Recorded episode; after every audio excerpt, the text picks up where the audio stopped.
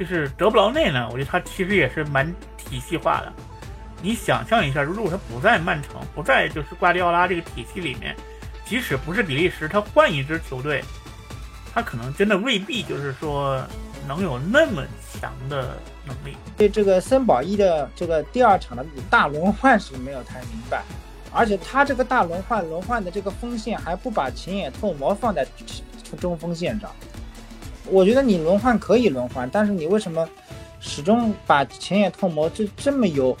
有有有有攻击力的这个球员放在这个，对的，永远是放在板凳上，让他让他打一个后手。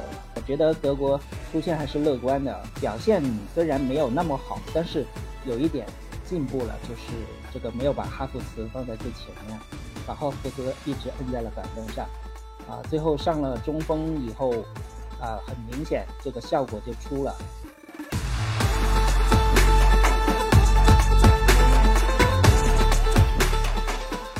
听众朋友们，大家好，欢迎来到新一期的华健聊足球，我是华健。今天是二零二二年的十一月二十九日，星期二。那么截止到呃今天的凌晨啊，第二轮世界杯的这个小组赛呢已经结束了。对于很多球队来讲呢，也是有喜有忧啊。对于法国、对于巴西、对于葡萄牙来讲呢，已经是提前晋级了。那么对于德国、对于阿根廷来讲呢？保留了一丝晋级的希望，应该说主动权呢几乎是已经，呃，攥在自己手里了。那么对于其他队伍来说呢，其实还很不好说。那本期的节目呢，我们一起来聊一聊，呃，这一轮的情况，我们一起来复盘复盘。今天嘉宾，首先第一位，呃，小兵，Hello，Hello，大家好，我又回来喽。嗯，第二位是小陈，小陈也是时隔一期啊，又回来了。Hello，大家好，我是小陈，我也回来啦。啊，那第三位呢是小梁啊，欢迎小梁。大家好，我是剑走偏锋的小梁。好，呃，欢迎三位啊，我们今天又在一起聊天了。呃，首先啊，就是我不知道 小梁跟小兵知不知道，小陈啊在。上上期夸了一个海口啊，说比利时啊，这个今年一定是这个拿满九分出线，哎，结果比利时呢，这个就很不巧，两轮之后拿了三分，那第一轮呢还输给了，呃，第二轮呢还输给了这个呃摩洛哥。那其实上一轮就是我们小兵就说过啊，这个摩洛哥其实 它更像是一种一支这个非洲的平民球队。结果他就是打掉了，呃，排名第二的比利时。那这次小陈怎么看？说说吧，我们就从这场比赛开始说起吧。我们上一次节目其实也没有聊过比利时，因为虽然说他第一轮赢了加拿大，呃，表现虽然不是很好，但是还是赢了嘛，所以我们其实没有怎么评论过。嗯，第一轮其实比利时赢加拿大，下午我还在跟华健在说，其实这场球呢运气成分占了绝大多数啊，确实因为加拿大他的射门次数是非常的多啊，那么但是加拿大呢明显呢也能体现出就是最后一传和最后的决定性上那一下呢相对比较粗糙啊，体现出了这个美洲球队应该的这种水平啊，所以呢导致了二十几脚射门呢也没有换回一粒进球的这样一个一种尴尬的局面啊，被比利时一些。我们讲老油条啊，给抓住了一一次机会啊，就给进了一个球。那么第二场比赛呢，去踢摩洛哥。那摩洛哥呢，就是这种典型的非洲球队啊。我记得上次我也在跟华健聊天的时候，我说曾经的广州富力引进过一个摩洛哥的外援。那么后来去查了啊，这个外援叫哈默德啊，当时是在广州富力效力过。那么曾经呢，这个外援也入选过这个摩洛哥国家队。那么可想而知，这个摩洛哥国家队其实除了呃，我们讲的齐耶赫以外，其余的队员基本都是一些平民的一些队员。那么，呃，比利时能输给摩洛哥呢？呃，从实际第一轮的情况表现出来的东西来看，也不意外啊。但凡稍门前把握机会能力稍强一点的队伍，都有机会战胜这样一支老迈的比利时队啊。呃，比利时虽愧为说是欧洲红魔。但是这支队伍呢，一个是年龄结构相对老化，啊，实际年龄主力的阵容年龄要大于三十岁，啊，这是第一个问题。第二个问题就是说更新迭代没有完成，啊，这支国家队目前看来，呃，四年以后还不会有很好的发挥，因为它的更新换代没有人完成。那第三个制约它更新换代未能完成的一个原因呢，就是它的这个内讧啊，呃，导致了呃，可能这个一两年里面是拖慢了它整体的这个更新换代的速度啊，有一定的关系。因为看过新闻的人肯定都知道，这个比利时的头牌球星啊，在接受采访的时候。就说了，我们不可能夺冠，我们是不可能能够取得好的成绩的啊！大家想想，一个队伍里能有呃一名球星在接受采访的时候是说这样的话，是让人觉得是不可思议的。嗯，是。那小兵怎么看啊？这对于这个比利时，呃，两个原因吧，一个就是这个年龄结构，其实前面也说到了，就是。我之前一八年的时候就说，一八年是他们最好的时机，就是那时候如果不出成绩，当然是季军啊，对，当然已经很不错了。但是那时候如果说不更进一步，就是那届基本就是他的巅峰，到什么成绩，基本就是那届就是就是就是这一段时间他们这个比利时的最佳成绩了，这是一定的。呃，这届一是年龄结构不行，二是就是这种国家，呃，应该算欧洲。中上水平吧，他们都属于像比利时啊、像瑞典啊这种国家，都是会有一批人冒出来，然后这个很惊艳，踢得不错，然后就会一直用这一波，一直用到他们这个会某一届大赛，然后也恨，然后才会这个更新换代，这是这种中上游国家一贯的风格。大家想想是不是这样？就是。你比利时也是这样，当年九四年的时候有一波，然后打得很不错，然后这个就是一直就到现在这一波，包括瑞典，瑞典也是当一直靠着像伊布和拉尔森，一直到这个就这两位都奔四十了，然后换一波，如果换一波不出彩，那么这个队肯定会这个告别大赛一段时间。呃，这是这种欧洲中游或者说中上游球队。基本上这种新陈代谢一直是这个样子的。嗯，今年的比利时给我的直观感受就是，它不像是一支世界排名第二的队伍。这踢的比赛，呃，这真的很奇怪，很奇怪。呃，明显能感觉队内的状态不太对。这个能对，就是。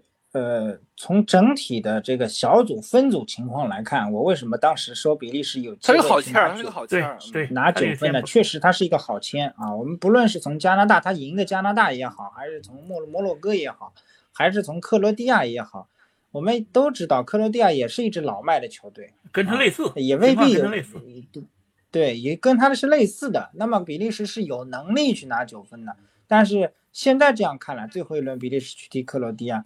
你再加上你自己的内部内讧的话，恐怕没有这个能力去跟克罗地亚去对抗。嗯，我们让小梁说说吧。我说什么呢？嗯，因为我不是比利时的球迷，确实上一届踢得很不错，但是这一届确实，无论是球员平时的状态也好，还是他们的年纪也好，啊，还是沿用之前上一届的所有呃大部分主力，所以。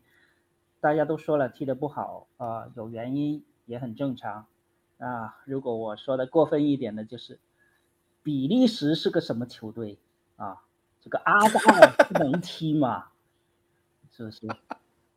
嗯嗯嗯啊，这是让他老弟帮他一块儿踢。我我我的预测是，我的预测啊是，我觉得比利时出不了线，这是只是我的觉得啊，就是第三轮开始，出线难度很大，现在。对，踢到这个份上了，因为他就难度就比较大了。他第二轮如果赢了摩洛哥，那基本上问题就不是很大。那他恰恰就是输两连胜，直接直那就直接出线了，出了两连胜就出了。对，但是他恰恰赢摩洛哥的难度是最小的，他却输掉。呃，那他他我是一直觉得他就是看别人脸色了，就是万一加拿大拖拖死摩洛哥，他可能。躺躺躺出现一下，但是靠自己估计有难度了。呃，但是摩洛哥一定是会有好胜心的，因为呃，他现在是看到了曙光嘛，对吧？对，对，前面我们也给大家讲了，加拿大的这个情况，加拿大其实也是比较粗糙的，否则也不会二十几脚打门都进不了。包括他打打克罗地亚也是，他只是控制了三十六分钟的场面，后期的全控制不住了。对，然后就打花了。其实更多的我是想说一句啊，就是姆巴佩啊，就已经是顶峰了。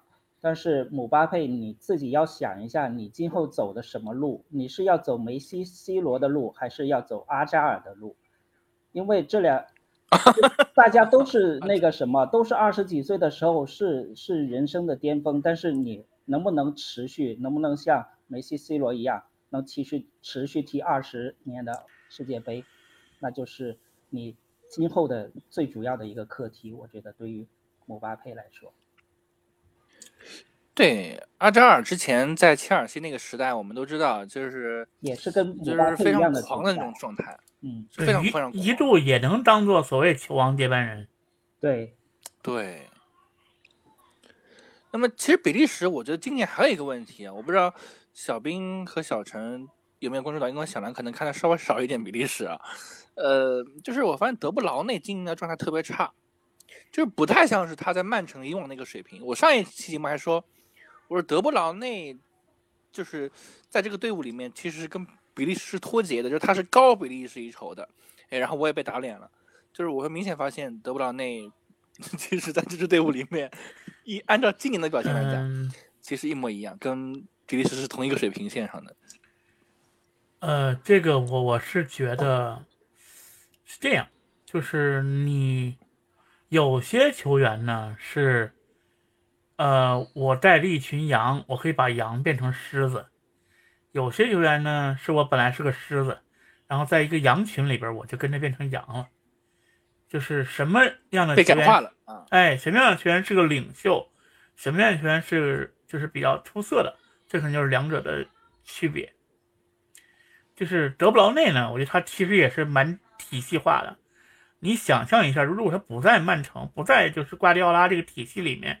即使不是比利时，他换一支球队，他可能真的未必就是说能有那么强的能力。再加上比利时这个队出的这个队员也好，这个球星也好，他的底蕴其实和这种顶级强队还是要还是有差距的。嗯，对，可能在遇到了一些矛盾以后啊，我倒觉得有些队员就。反正可能跟我也不是很搭嘎啊，我跟我也没什么关系，我就不管了。反正，嗯，不是还有说卢卡库去现场调解之类的这种事情，那可能很多队伍很多球员可，对，可能很多球员觉得这个事情跟我没有什么关系，反正你们差就差吧，我反正就随便踢踢，就当完成一场比赛，完成一个任务。就得了啊，就可能国家队的这种荣誉感没有这么强，反正也发生这些事情了，也无所谓了。嗯，好，那我们这一趴最后三位一起来预测预测吧，就是你们认为最终出现的会是哪两支队伍？然后我们来说一说接下来我们呃争议性比较大的一个对这这个一场比赛啊，就是德国跟西班牙。呃，因为之前我跟下午跟小陈有聊过天儿，我们其实就持了不同的观点啊。那这个小梁也是有很多话话想说的，我我相信啊，因为你是一直这个喊着德国战车能赢嘛，对吧？呃，先预测一下吧，这个比利时这一组。嗯，呃，我觉得，呃，比利时可能是小组第三。嗯。呃，我觉得就是克罗地亚基本上应该能锁定一个名额，其次应该是在加拿大和摩洛哥之间可能会争的比较激烈。加拿大应该没有了，加拿大没有了啊。那那基本上就是克罗地亚和摩洛哥的可能性会相对比较大一些，因为比利时确实是比较被动，呃，而且克罗地亚目前以以目前的这个展现出的这种控制能力。因为我们都知道嘛，克罗地亚是最这些对于克罗地亚来说，这批球员也是最后一次去参加这个比赛了，啊，应该来说还是上上一届亚军啊，对吧？对，表现的欲望，包括这个对于这种比赛的这种渴求程度，啊，已经到这个份上了，我觉得还是啊，我还是有有希望他们能够走的稍微远一点吧。嗯，小梁呢？不排除啊，不排除这个组，嗯摩洛哥是很有机会拿到小组第一的。他只要赢了就第一了吧？对，呃，克罗地亚如果如果如果打平，他赢了，那可能就第一了。这个可能性嗯其实我觉得还蛮大的。嗯，嗯，我觉小梁预得应该测克罗地亚会赢比利时，然后摩洛哥会放一分给这个未来的东道主。呃，因为毕竟东道主还一分未得，所以可能摩洛哥也不会太、太过啊美加墨对嗯嗯，但但这个有难度，因为它是同时踢，它同时踢，它可能还如果是不我知道，同时踢但是摩洛，哥可能只要一我是可以分他。就已经出现了，摩洛哥要呃不是啊一分就，出现了。不是啊，不是不是，如果比利时赢了呢？他主要比利同时踢啊，时赢了，他他他他他就跟比利时出现呢。不是啊，他跟他克罗地亚都是四分呀，这克罗地亚的是净胜球比四分它高。小小梁的意思是说，克罗地亚赢比赢比利时，不是不是这个不是不不管怎么样，摩洛哥他的只要拿一他挤不掉克罗地亚的他就出他挤不掉啊克罗地亚，克罗地亚四比一打了加拿大，净胜球比他高不是不。是，他现在他嗯你看现在克罗地亚和摩洛哥都是同积四分，对吧？对不？就克罗地亚和摩洛哥是同积四分，然后那个比利时是三分，然后那个是零分，加拿大是零分。那他只要那除非比利时，除非比利时就是把它先先分掉，比利时把把那对的是克罗地亚。比利时赢了比利时六分，他五分，克罗地亚四分，他对。还是比利时要先分掉。对，但是比利时如果平了呢？比利时平了比利时他四分，克罗地亚五分。我觉得我我那个我摩洛哥我是觉得还是我是觉得他不敢，我是觉得他不敢。不是不不是不是那个，就是他拿五分是铁出线。我知道我知道我知道我知道我知道，但是只他可是说小组能这种非洲队，呃呃，但是非洲队他不太敢，因为非洲队一松就就垮掉了。对，我觉得非洲是不太敢会放给对，他和欧洲队还不一样，欧洲队可以拿捏的这么这么准我，非洲队很容易就是一一垮呃就，那就看。一下吧，最后结果，我我是这样认为的。我觉得，呃，有可能会放加就反正是我们 都都都都觉得比利时没机会了但肯，定是比利时是出不了线的。我的意思，我也是我们都觉得认为比利时没哦机会了。啊 那那你们都说比利时出不了线，对吧？我跟你们反着来吧，对呃，吧？争取我我我我说比利时躺赢躺赢，对吧？我比利时躺赢。那就是嗯加拿大把把那个谁先翻掉，虽然我内心认为比利时也出现不了，但是我要得给你们一个反的观点。很难了啊。那我们这个地方我们就说到这儿，比利时这个我们就说到这儿。我们来说一下这个西德大战，西德大战，呃，这也是被誉为拜仁打巴萨啊，这个的欧冠再度上演。呃，我先持保留的态度吧，要不小梁先说吧，这一次因为你是德国球迷嘛。哦，其实我不是纯粹的德国球迷，只是说我觉得德国队今年还是未来可期，所以我就稍微支持一下德国队。然后这一次，其实怎么说呢？上半场或者说呃，从那个六七十分钟一直到六七十分钟，还是西班牙是绝对是占优的一方，啊、控球各方面、进攻各方面，一直一直到进了球以后。然后后面进了球以后，这个德国队就就是有更多的控球权，有更多的攻呃进攻的机会。然后最后八十多分钟的时候，啊、扳成了平手，就以免那个没有，就是差点就没有那个出现的机会。那现在出现，嗯，虽然说还是要靠西班牙最后赢日本，但是嗯啊，希希望还是比较大，而且比较掌握在自己手中的。呃，只要大胜这个哥斯达黎加，然后这个日本想要掀翻，就是故意让那个西班牙西西班牙输的话，那可能也基本德国和西班牙同分的话，那就比较麻烦了。也基本能出现，对，西班牙因为西班牙进球太多了，第一除非个德国对对，他主要是大胜净胜球太多了。对，除非德国或大胜。但是其实我我我觉得德国但是我觉得西班牙不会。让日本赢对，我觉得我我个人对对，觉得肯定不会让，肯定不会让。对，嗯，所以我觉得德国出现还是乐观的，所以嗯，表现虽然没有那么好，但是有一点进步了，就是这个没有把哈弗茨放在最前面，把哈弗茨一直摁在了板凳上，啊，最后上了中锋以后，啊，很明显这个效果就出了，所以我希望他应该知道，还是德国队要打一个主力中锋这么一个位置，还是要传统的德国加上一些灵活的跑位和啊金多安的传控和呃梅西呃穆西亚拉的那个突破，啊这。加上这个中锋，然后两边在传中，我觉得这个战术是没有问题的。所以我觉得德国出现我还是乐观的。嗯，嗯，小兵呢？呃，就是我们好像今年其实看好德国人挺多的，包括那个那一期我跟龙哥也都是看好德国的。嗯嗯，是对，然后就觉得，其实包括上一期我也说了，就是德国。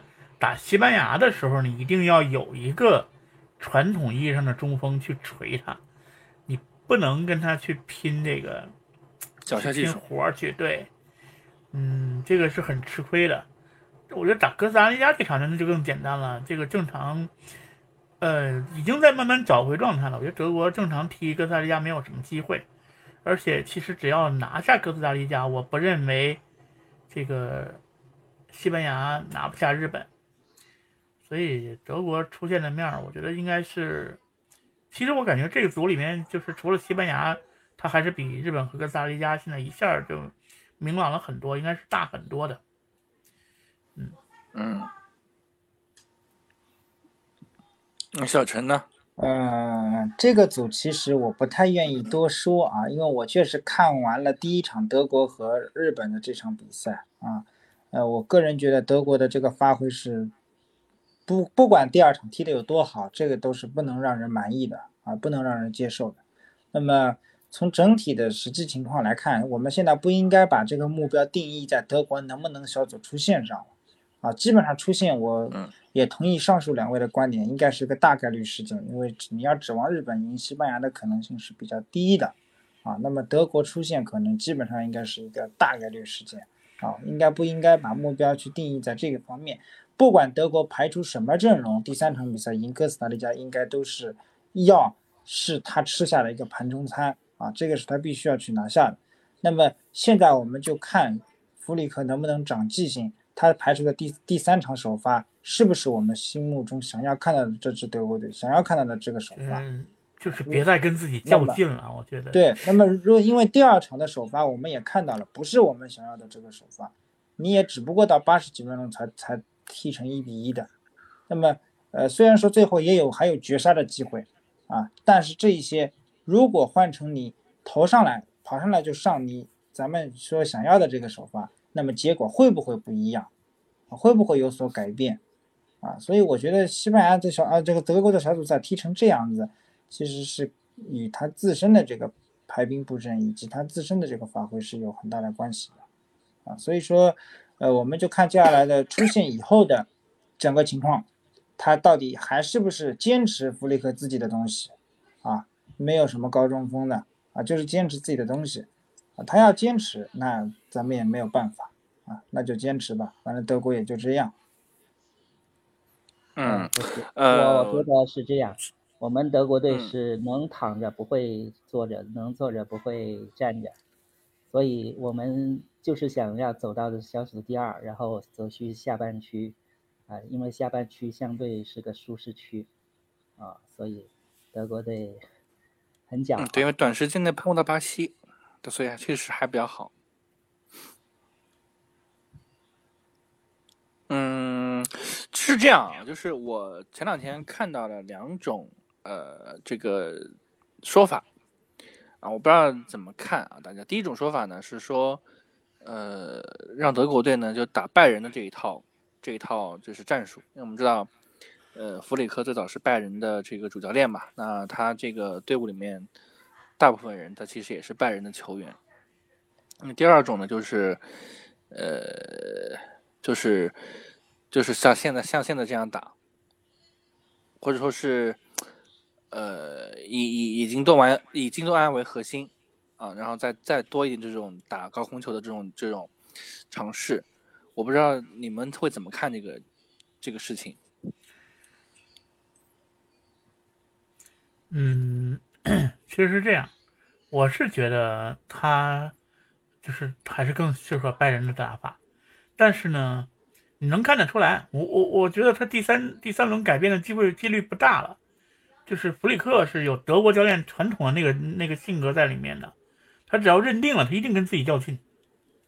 嗯，我觉得啊，我的意见啊，他可能不一定听，就是上拜仁的双后腰没有问题，然后把金多安推前一点，或者就三中场，然后呢把穆西亚拉拉边，然后上就是上一场那个高中锋叫什么？我我一下菲尔克鲁格，菲尔克鲁格，不莱梅的这个，然后把他放放正中间，然后那边是穆勒或者谁的，这样的一个四三三。或者四二三幺这么一个阵型，我觉得是没有问题的，啊，看看他会不会调整吧。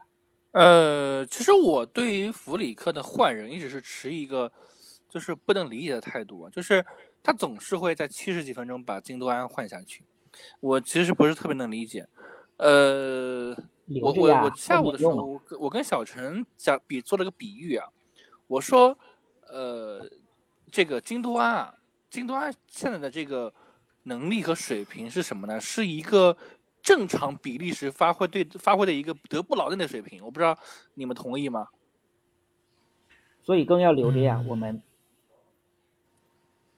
对，但是往往就是弗里克会在七十五分钟或者或者七十分钟以后，立马就把京多安换下去，然后这个时候呢，他会上什么基米希啊、格雷兹卡呀、格纳布里啊这样的一些球员放在上面，完全是换成一套一套拜仁的体系。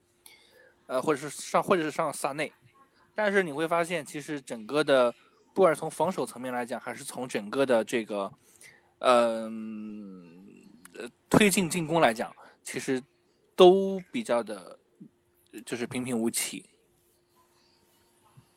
我觉得，但是没有办法，我我不认为他会变，我不认为他会变。啊，你不认为他会变？嗯，小梁呢？你要你要注意一个问题。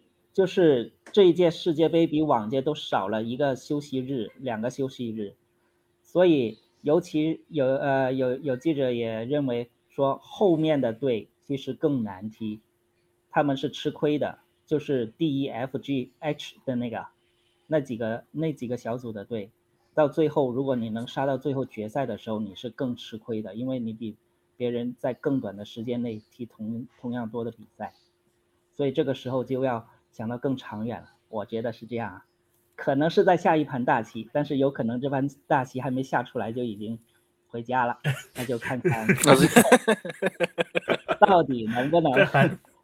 对，反正德国教练他不论是怎么想的，他他不是那种，就是很愿意无无论是这个克林斯曼到勒夫再到再到弗里克，就是还是还是会很固执。我来我来总结一下吧，总结一下大家前面去讲的这些内容啊。说说的再直接一点，就是这个教练他还在犹豫，就他有自己的想法，因为他是拜仁出来的，但是他有自己的想法，因为他手里还有像金多安这样的英超级的球员啊，他有自己的想法，也有自己的用人思路。那么他想上半场用用看啊，那么五个人有五个换人名额，那么我也不着急。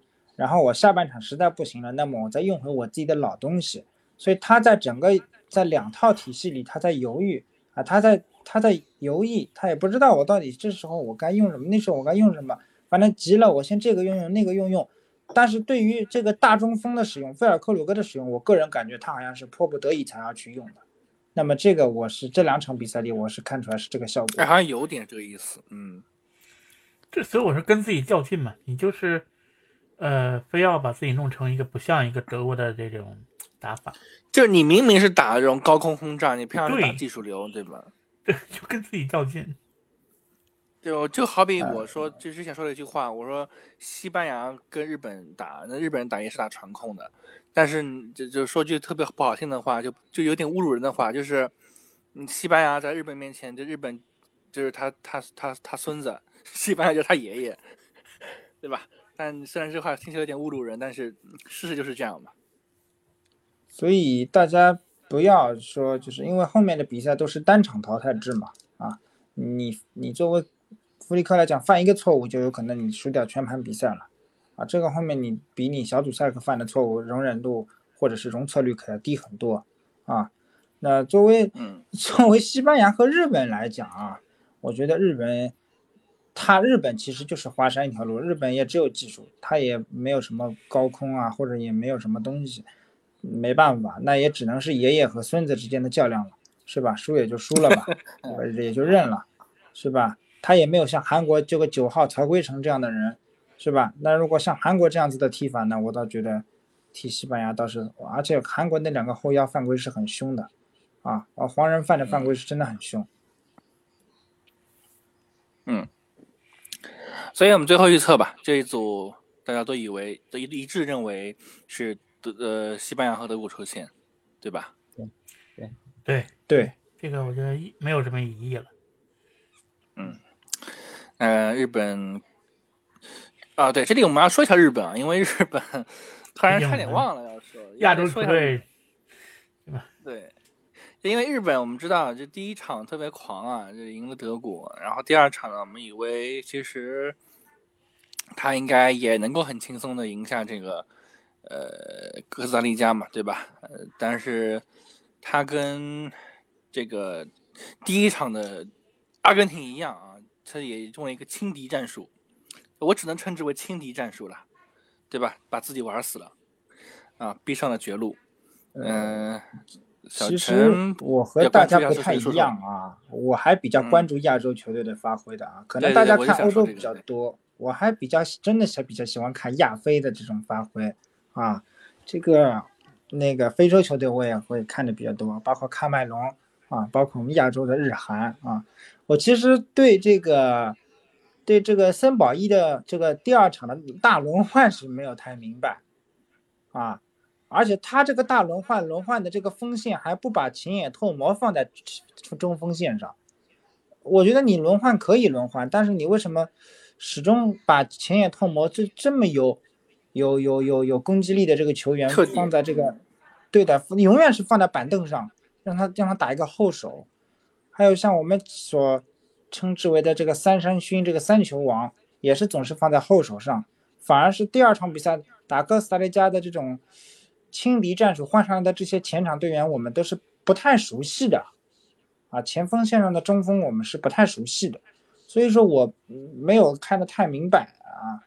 既然第一场我们讲你前野脱模用的很好，还用的很顺，那为什么第二场上来，呃，不不三板斧直接打打哥斯达黎加打掉不就结束了吗？干掉他，对吧嗯，对，而且确实你始始终也是压着哥斯达黎加在打，你也不是说你的控球率比他低，你全场自始至终都是领先他。那为什么前野脱模最终两场比赛只获得了这么区区，可能加起来最多五六十分钟的上场时间呢？啊，不是特别明白啊，所以我觉得森保一第二场呢，他是要要要要要负一定责任的。那么第一场赢球确实是有一定运气成分。我们讲起来，第二个球实际是是长传进去以后，前野拓磨靠身体挤过去了以后，把球领进去以后，就没人能敢对他再犯规了，因为到禁区里就是点球了嘛。啊，确实就是个人能力的体现。嗯，呃，小兵怎么看？呃，我觉得森保一其实这四年都一直是这种，还是就是很迷的这种用人方法。呃，第一场其实上上上一期我说了，第一场其实更大的问题主要是弗里克自己被完爆了。呃，对所以森保一其实我我一直不认为他是一个能把日本带到，咱不说带到八强，对能把日本从世界杯再出线的教练。对，三保一嘛，保一保一嘛，那就保一分嘛。很多球迷都有这个看法。就是就是你你你你打个德国，你装死没有问题。你先打哥斯达黎加，而且说实话，你是赢球的话，出现面儿非常大的一个状态。然后你用这样的一个阵容，应该说赢球就直接出现了。起码赢球是是铁定出了。现了，基本上对，不用再就是说赢80%赢球，他最后一轮踢西班牙，他就没有什么压力了。对的，当然那是咱开的天幕嘛。他如果当时当然不是百分百出现，那你是几率非常大的。这个，然后你还出这样的一个状态，出这样的一个阵容，我一看我就觉得还是那个森保一，确确实第一场是弗里克自己的问题，他并没有嗯他并没有升华，原来还是原来那个他。对，因为，我觉得哇，嗯，第一场都封知道封神了，对吧？对，你第一场踢德国有所保留，或者是后发制人，这个是对的，对吧？很多教练，包括很多亚洲教哎练都是这种战术。对但是你第二场踢哥斯达黎加，明摆着实力是控制在他在他之上的，你要这么去做大轮换，我是没有看懂。嗯，小梁大家有没有？发现一个很有趣的嗯现象，或者说一个很有趣的规律，就是通常第一场赢爆冷赢的球队，第二场都输了，或者反正就是没有得到太多的积分或者结果。啊、第一场意外输了的球队，第二场多少都能捞回来一点，就导致因因为一般都是输球的队会调整，这个是对对，这个大事。而且这个他个这个也调整球队可能付出了巨大的体能和各方面的代价，像沙特也好，日本也好，啊，付出了很大的代价拿下了第一场球，然后第二场球就有点放松，或者是也受到了很多伤病人员等等的影响，所以第二场就没有多。呃，尤其亚洲它是这样，就是第一轮不是两胜一平三呃三负嘛，然后其实第二轮也不是特别差，两胜四负，但是这两胜是那两个输了的球队赢的，就是伊朗对，澳大利亚和伊朗，对对赢的那个沙特和日本也都输了啊，正好是这么一个逆转。然后你比如非洲球队，第一轮它是两平四负，啊不三负，两平三负，一共五个球队。然后第二轮它这回是三胜一平一负，所以说第二轮是非洲的球队的这个爆发的时候。我也是在上一期节目就跟大家说了，要持续关注这个非洲球队。确实第二轮嗯啊不负众望，终于爆发出来。现在非洲球队，我觉得起码有一到两个是有很有机会出现的，啊，大概是就目前从整体的形势上来看啊，整体形势来看，就非洲球队打顺风球的这个这个情况比较会打。我昨天确实看了，包括这个喀麦隆，包括看了这个加纳啊，打顺风球很厉害啊，很会打，包括打韩国、加拿大韩国，包括喀麦隆踢塞尔维亚啊。其实昨天那个球还是这个话，要不是巴索哥把球停大了，这个球应该是四比三，应该翻翻过来。对，巴索哥在中超，你看上去其实能力还挺强，但是在非洲队里头，还是有对，因为你你在非洲里面，你只要你只要一秒钟球停大，就别人就把你球拿走了。你中超你靠身体，一秒停大不搭嘎，还能追追回来。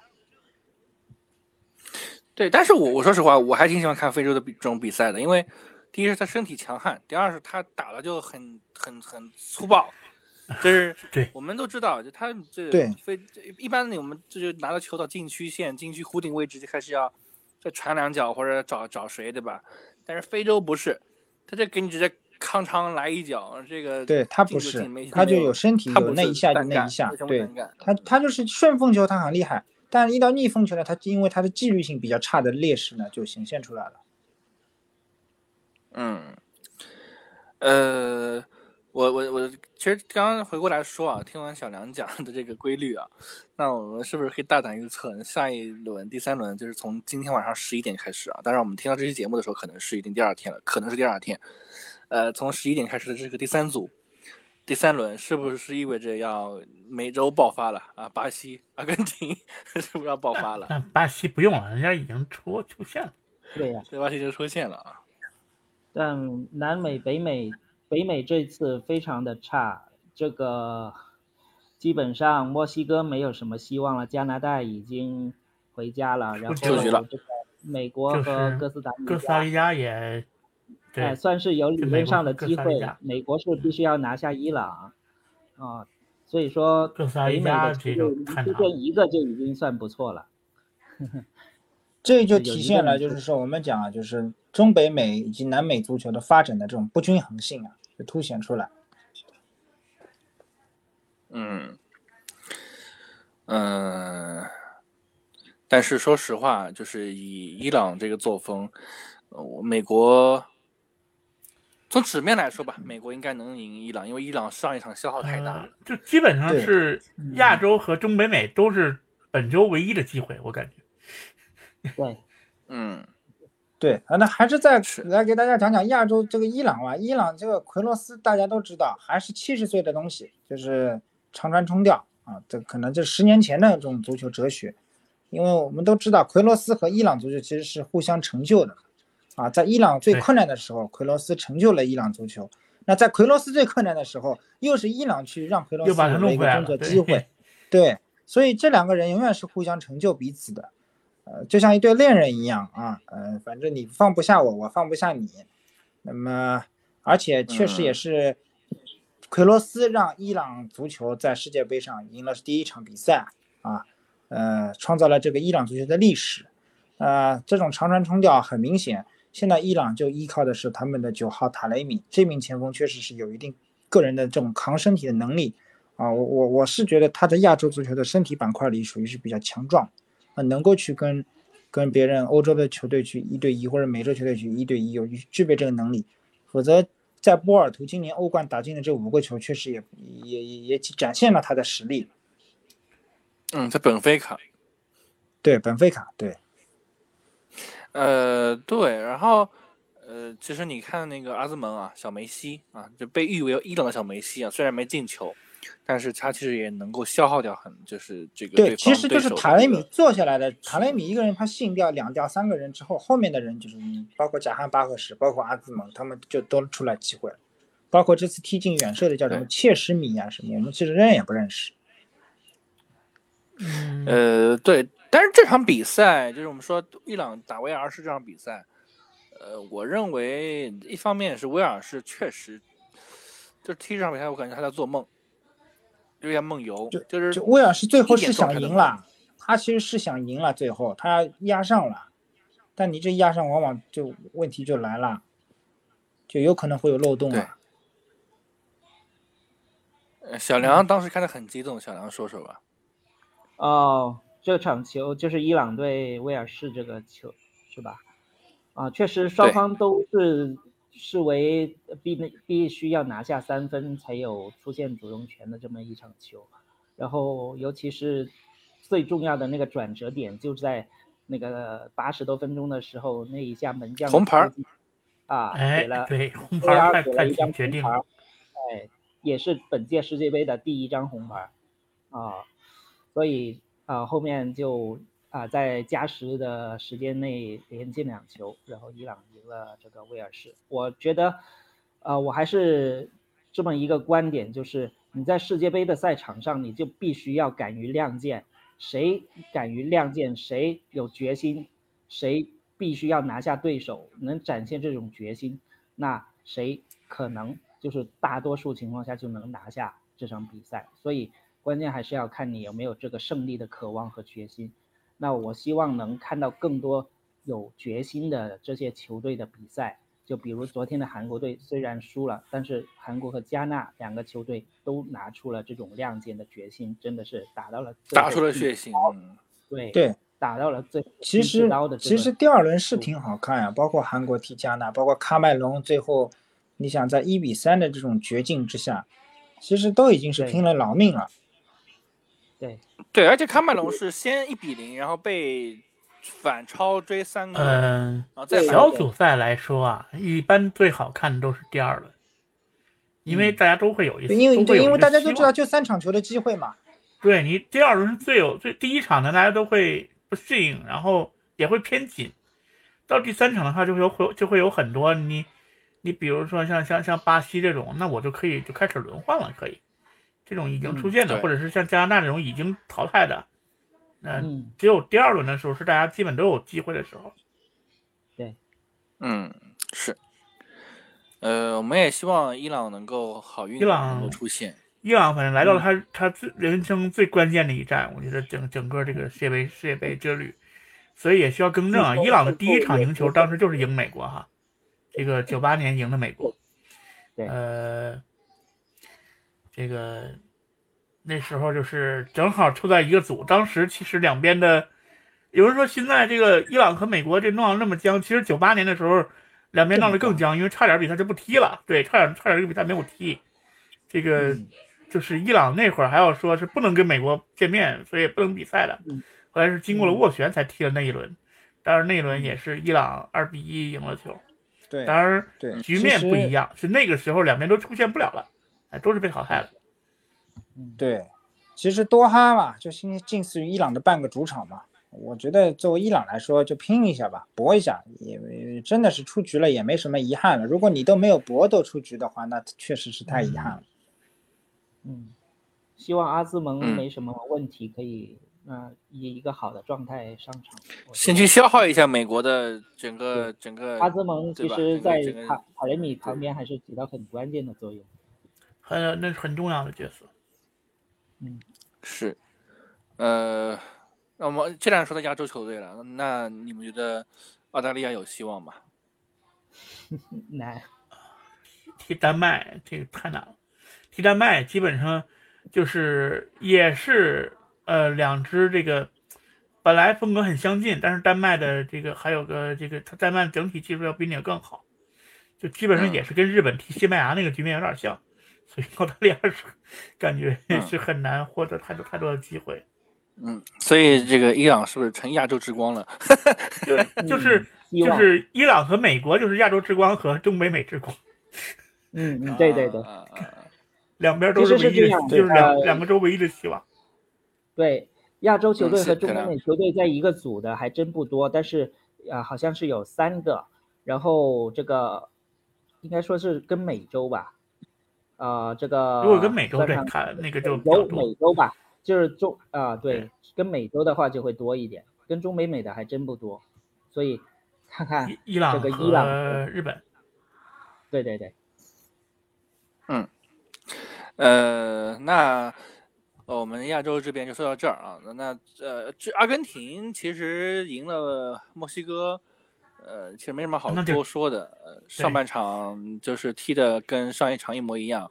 就感觉要输了，然后下半场梅西爆发，哎，梅西爆发，然后最后这个呃恩佐菲尔南德斯啊接到了梅西的助攻，又进了一个。那么这里其实你如果一定一定要讲讲一个就是恩佐菲尔南德斯的故事，就是他呃在十五岁的时候，就二零一六年吧，那一年其实是美洲杯阿根廷失利了，那么梅西是。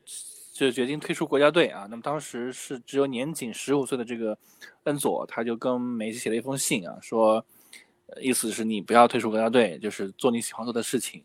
呃，然后这个因此就是梅西后来最后没有还是回来了。那么时隔六年，两个人同台啊，同台同场竞技，同队竞技啊。所以对于对于这个恩佐来说，其实这也是一个。呃，我觉得是一个很好的一个一个一个记记忆一辈子的一个名场面吧，毕竟是接到了偶像的助攻嘛，对吧？打入了他在国家队的首球。嗯，小兵对这场比赛还有补充吗？我们简单聊两句。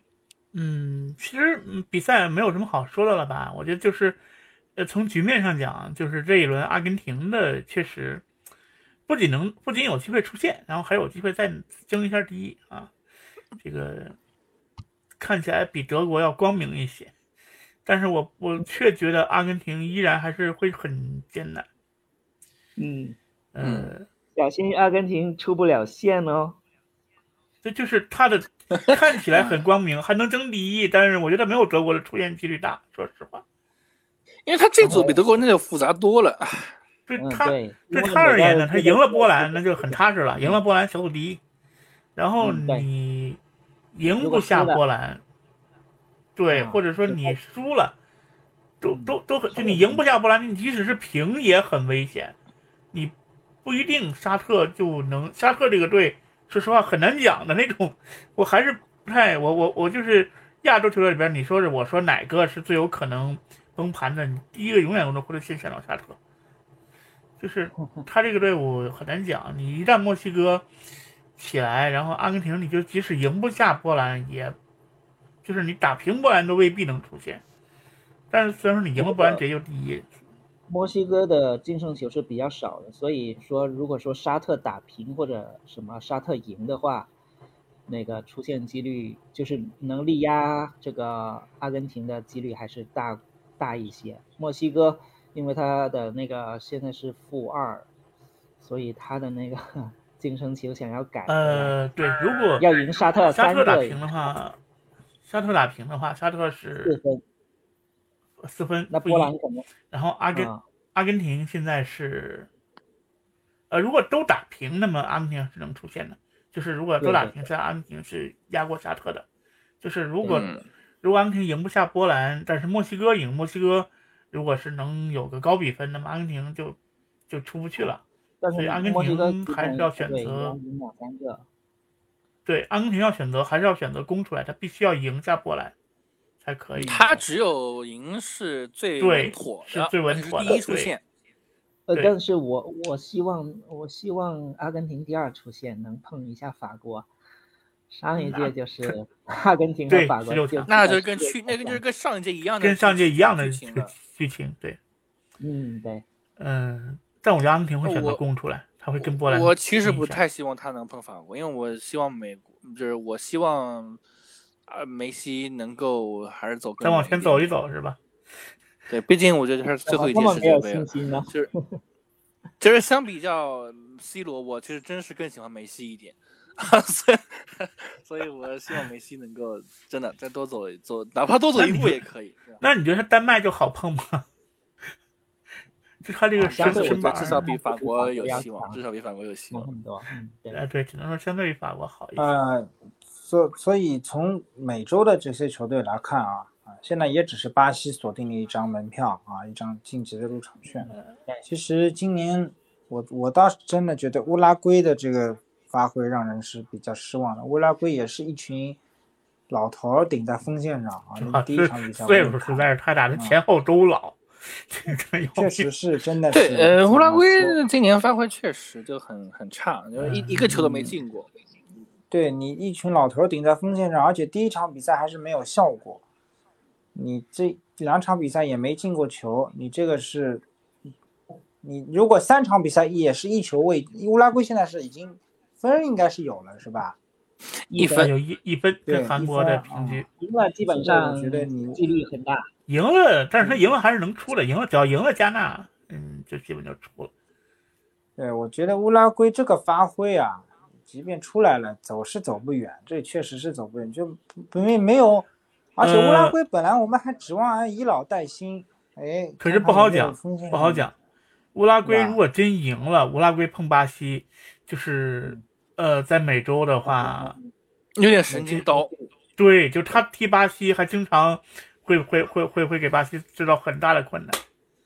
真的是有点因为我们神经刀。我们知道当年那个当时美美洲杯预选赛，就美洲南美洲区预选赛的时候，是厄瓜多尔是参加了这个附加赛，好像还是什么，是吧？嗯，乌拉圭当时也是直接出出来的。你说这一届乌拉圭很奇怪，嗯，对，确实，嗯，所以这这次好像显得乌拉圭好像不知道是准备不足还是什么原因，没有体现出。对，总总总总体确实是还是年龄偏大吧。年龄偏大，他这三条线岁数都大，哎我觉得，我觉得他呃能出现，我觉得他能出现出现。有机会我觉。得乌拉圭和我们德国是一样的，他都只是在隐藏自己的实力，他最终还是很稳稳的。纳，他和加纳还是有力打。好，小梁的第二个观点也出现了啊，就是这乌拉圭能出现啊，对啊，小梁失望他一直的是他一直在觉得，就是小梁一直在强调，他认为乌拉圭和德国都是小组赛里随便玩玩的，只是为了避开对手的，选对手。嗯，我觉得我我我觉得乌拉圭不是乌拉圭嗯，就是就是德国他他他有这个资本，乌拉圭这个组他没有这个资本。嗯，嗯，确实确实，德呃而且这一场的努涅斯发挥也很很让人迷之啊。嗯，啊，努涅斯好像没有反首发吧？这些选对手的啊，首我发们都已经首七十二分钟，等了七十二分钟。对这些去选对手的，选来选去的，我们已经看了，反正前面都已经该分析的已经给大家分析了，你就看嗯十六强里面，你德国包括也好，乌拉圭也好，你排出来的阵容是什么？嗯你嗯，这个就一一一场比赛定胜负的嘛。对对，小组赛里面可以犯错啊，可以你选对手没有问题，你有资本是可以这么玩的。看看吧。是啊，那我们其实差不多啊，就是都该聊，大家该聊的都聊到了。呃，最后就是啊，呃，法国是第一支出现的这个球队啊，打破了卫冕的魔咒啊。这个姆巴佩还是真的是姆巴佩真大腿啊！今年姆巴佩好像发挥。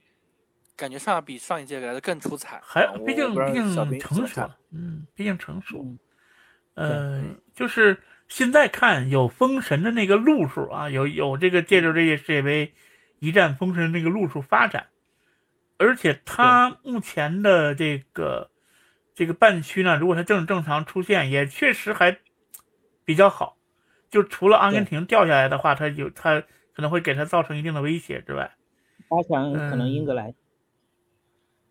呃，八强英格兰打不过他，英格兰打不过他，很难说。八强可能还不是吧？八强他是，他如果是英格兰第一的话，好像不，对，英格兰拿到第一的话，英格兰。对，那八强我觉得英格兰在八强的时候应该是碰英格兰是吧？对对，八强英格兰可能也打不了他，我觉得。我觉得英格兰威胁不了英格兰。那你们先想想，英格兰第二场踢平美国是什么原因导致的？我觉得八强他然后你们再分析分析，他我真觉得八强打不了英英格兰真打不了，所以我觉得他这个确实。我也说英格兰是因为控分呢，就想给美国一分啊。哎，给美国来一分，然后 这个。其实我始终觉得啊，我始终有一直觉得，一直我是认为英超联赛和英格兰国家队的这个发展是不对等的。啊啊！联赛归联赛，国家队归国家队，一直都不是一回事啊。都是不对等，就是英格兰的国家队的水平，其实跟英超联赛的，我们一直觉得是联赛为国家队输送人才、输送人员，但是从英格兰国家队的发展的轨迹来看，好像不太相符，背道而驰的。其实很简单嘛，就是英格兰的某些位置是缺失的啊。嗯，但是我觉得哈，你现在的观念要反过来，为什么呢？是因为你看这届世界杯是土豪式的世界杯，就是。是世界杯给俱乐部那个什么补贴的，就一个人一天多少钱这样去补贴的，就这 这球员是俱乐部的球员，我借过来踢世界杯一样，所以对这个国家队其实每年都是这样，就是为了更更今年只是这届给的多，对呀，对，这届应该是在联赛期间吧。就就就变成了不是这届是这样，这届是足联给一给给给给一次，然后这个卡塔尔再给一次，就卡塔尔给的那个要多一些。卡塔尔说：“我虽然不能出现，但是我钱就是多。”嗯，对，咱就是钱。但是说到英格兰那个话题啊，我觉得是这样，很很简单。为什么说呃英格兰我我不认为能抗衡法国啊？大家想一下，就是你任何一个队里边。起码你在联赛里面会有一个，就是不然不说是王，但是是核心级的。你比如说阿根廷的这个就是梅西这种，或者是像 C 罗这种。对。但你看英格兰的所有球员，有哪一个是在他联赛的时候说他是那个队里边这个缺一不可的？基本没有。凯恩，我觉得凯恩也算不上。就想来想去就是凯恩还算，哎，但是但是你这就但是他。如果你没有凯恩，热刺也不是说就天塌的那种。嗯，所以我不认为英格兰是一支就是特别有。所以啊，哎呀，是我就这个话吧，好像没有。我今天现在我看了孙兴民，没有孙兴民，热刺也不会怎么样。那孙兴敏的发挥也就这样。那不一样。呃，我倒是觉得热刺没有那个库卢塞夫斯基，倒可能是没有孙兴敏，热刺虽然不会怎么样，但是那毕竟是韩国呀，咱们是说强队嘛。哎呦，哎哎哎，热刺没有洛里是可能，可能就更好。你你法国，你想想，如果大巴黎，咱们当然大巴黎是因为有钱，但正常情况下，随便换一支队，你比如或者是但没有姆巴佩，那还是会有很大区别的。你就是热刺没有凯恩，你你你你你衡量一下，能能能到姆巴佩那个级别吗？到不了，梅西这个级别到不了。是，到不了，到不了。作用也不一样。嗯，对，所以说这个我觉得还是有的一打的，跟法国能能打肯定有这一打，打肯定有一打。对，这但是赢面比较少，赢比较小，对对，肯定有的打。对，嗯，对，反正就是互相那个后防线都有漏洞，我觉得互相这呃相比之下，所以所以咱就说回法国嘛，相比之下就是法国这个签位，确实是感觉姆巴佩是，就是给他给他封神的几率很大。你只有一个姆巴佩，这他这个签位确实很好。嗯，嗯，本人法国除了姆巴佩，还有我大吉鲁。对，但我们有还是凯恩也这个话吧有奥天文盖地虎，谁能把这个个更好我们的控制在前锋自己线多的是脚底下？好，那个嗯行，就就希望碰上的时候我们可以好好聊一聊我们。现在碰的时候，我们这个小梁跟小兵都一块来啊，我们就是这就是。虽然我不是法国球迷，但那会儿我可以代表法国，我们好好辩一辩，是吧？对我，但是我是真法国球，我还算是半个法国球迷，因为我确实很看好姆巴佩。呃哎，我虽然我我是阿根廷球迷，但是我其实也算是半半个法国球迷，因为我真的是对，反正有强强这话的时候，其实我觉得这是一个好现象啊。未来我们就只要有，如果真的到时候队友强强的时候，我们分一分组。对对，嗯对是是是是是。那我们今天这一期就到这儿了啊。最后还是这样，按照惯例啊，跟上一期一样，呃，就是大家来说一说吧，对第三轮的期待。虽然这一轮可能也未必特别好看啊，但是还是有点期待嘛，对吧？因为强队来讲已经出现了，我们巴西、葡萄牙、法国都出现了啊。那要不小梁先说吧。呃，我先说一点啊，就是我的另外一个观察就是，啊、第一轮的时候有了有四场零比零，然后这个零比零这个比分是非常多的出现，然后到了第二轮的时候呢，是有了啊、应该是五场二比零，啊、基本上每天都有一场二比零的比分啊，呃，然后这个这是这是一种很很奇怪的规律，但是大家可以自己去想一下为什么是这样，呃，每个人可能得出的结论或者想到的原因都不一样。然后这个从昨天晚上开始，这个进球数第一第一场三比三，第二场二比三，啊，就突然就多起来了。那希望我希望第三轮啊，这个比分作为球迷来说，进球多还是对球迷最大的福利，对吧？然后这个我第三轮的期待吧，有几个队，我觉得没有发挥他们正常的实力，我希望他们啊最后一场的时候发挥出正常的实力，拿下比赛，而且还能出线啊，一个是丹麦，一个是德国，还有一个是乌拉圭啊，我希望这三个队能够拿下比赛的同时还能出线，然后我的预测是。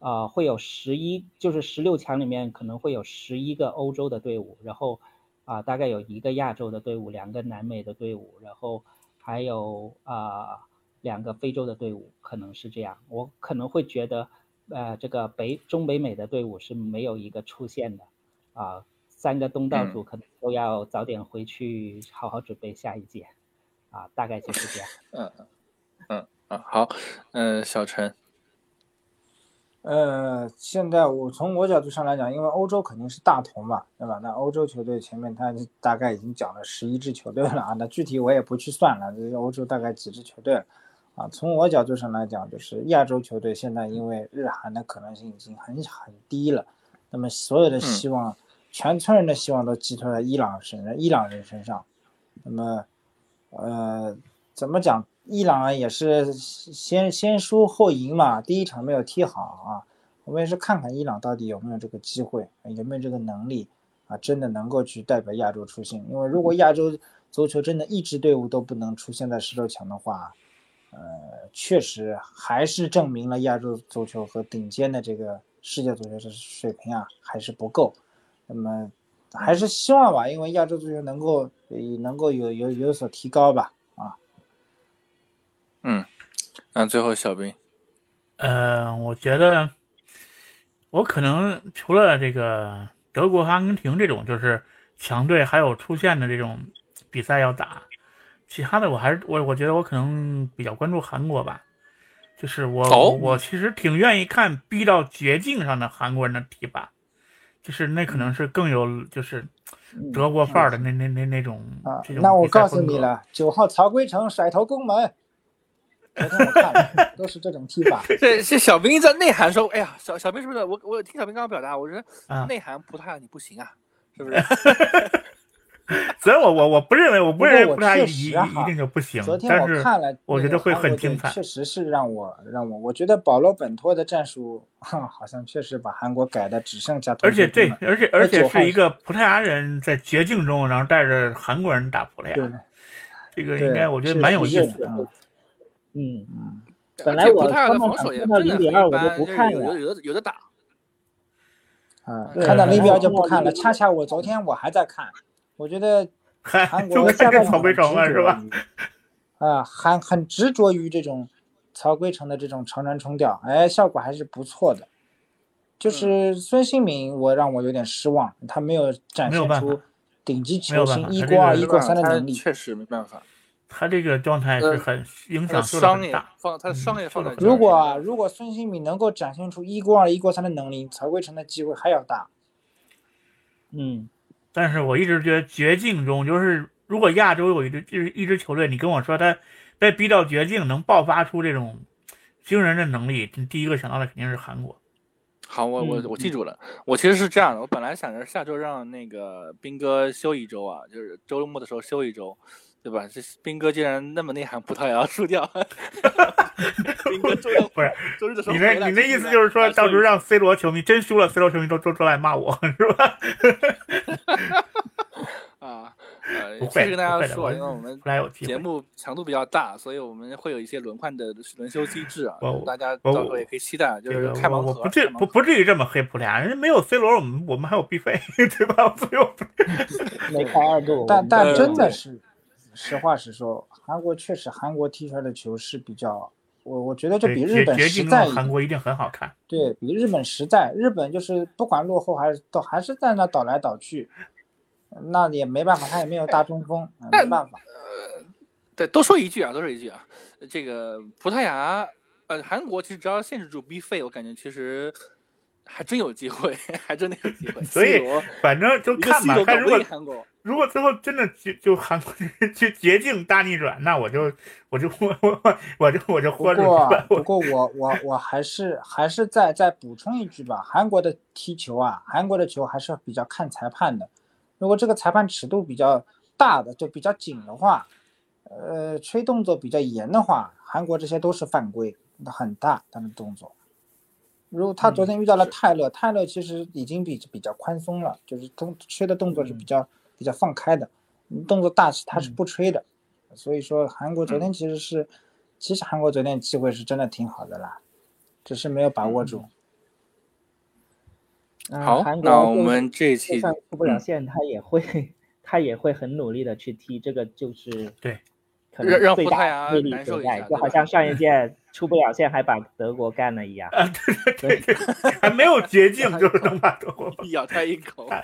咬咬对啊，已。经死了，他还还能那个，还能迸发出这个血性，这是让人佩服。因为因为我因为说实话，葡萄牙确实这防守很不稳当。你看鲁本迪亚斯，你我我们就不说坎塞洛啥的了，对吧？鲁嗯本迪亚斯在曼城那么好的一个中卫，对吧？人家说这第二、第三中卫，对吧？你这都都打成这样子，你这这不，我觉得韩国完全有机会。所以就看看看看我这个能不能内涵成功，把葡萄牙毒毒奶掉，是吧？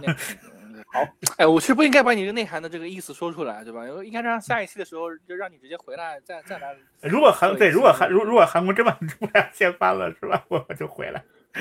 对对，如果我说好了啊，如果如果韩韩国把葡萄牙这个掀翻了，斌哥就没时没时没时间休息了，这这 大家回来继续来录一期啊。对对对，封神了。哎，如果我没来，说明葡萄牙晋级了。你没来，说明说明说明韩国输给葡萄牙了，对，对啊。好，我们这一期就到这儿啊，非常愉快，非常开心啊。其实本来我们呃应该也说是超出了我们的这个录制预期了，呃，内容还是聊的比较多啊。希望大家呃在看世界杯之余啊，能够听我们节目一起，呃，除了乐呵乐呵当然也有乐呵乐呵的部分了。除了能够乐呵乐呵以外呢，也能够听到一些我们的观点和分析。那我们这一期就是这样，我们期待着，呃，周五的晚上吧，因为是周五是会全部结束这个小组赛，我们再来跟大家一起复盘整个小组赛和第三轮啊。那我们下一期再会。拜拜。拜拜。拜拜。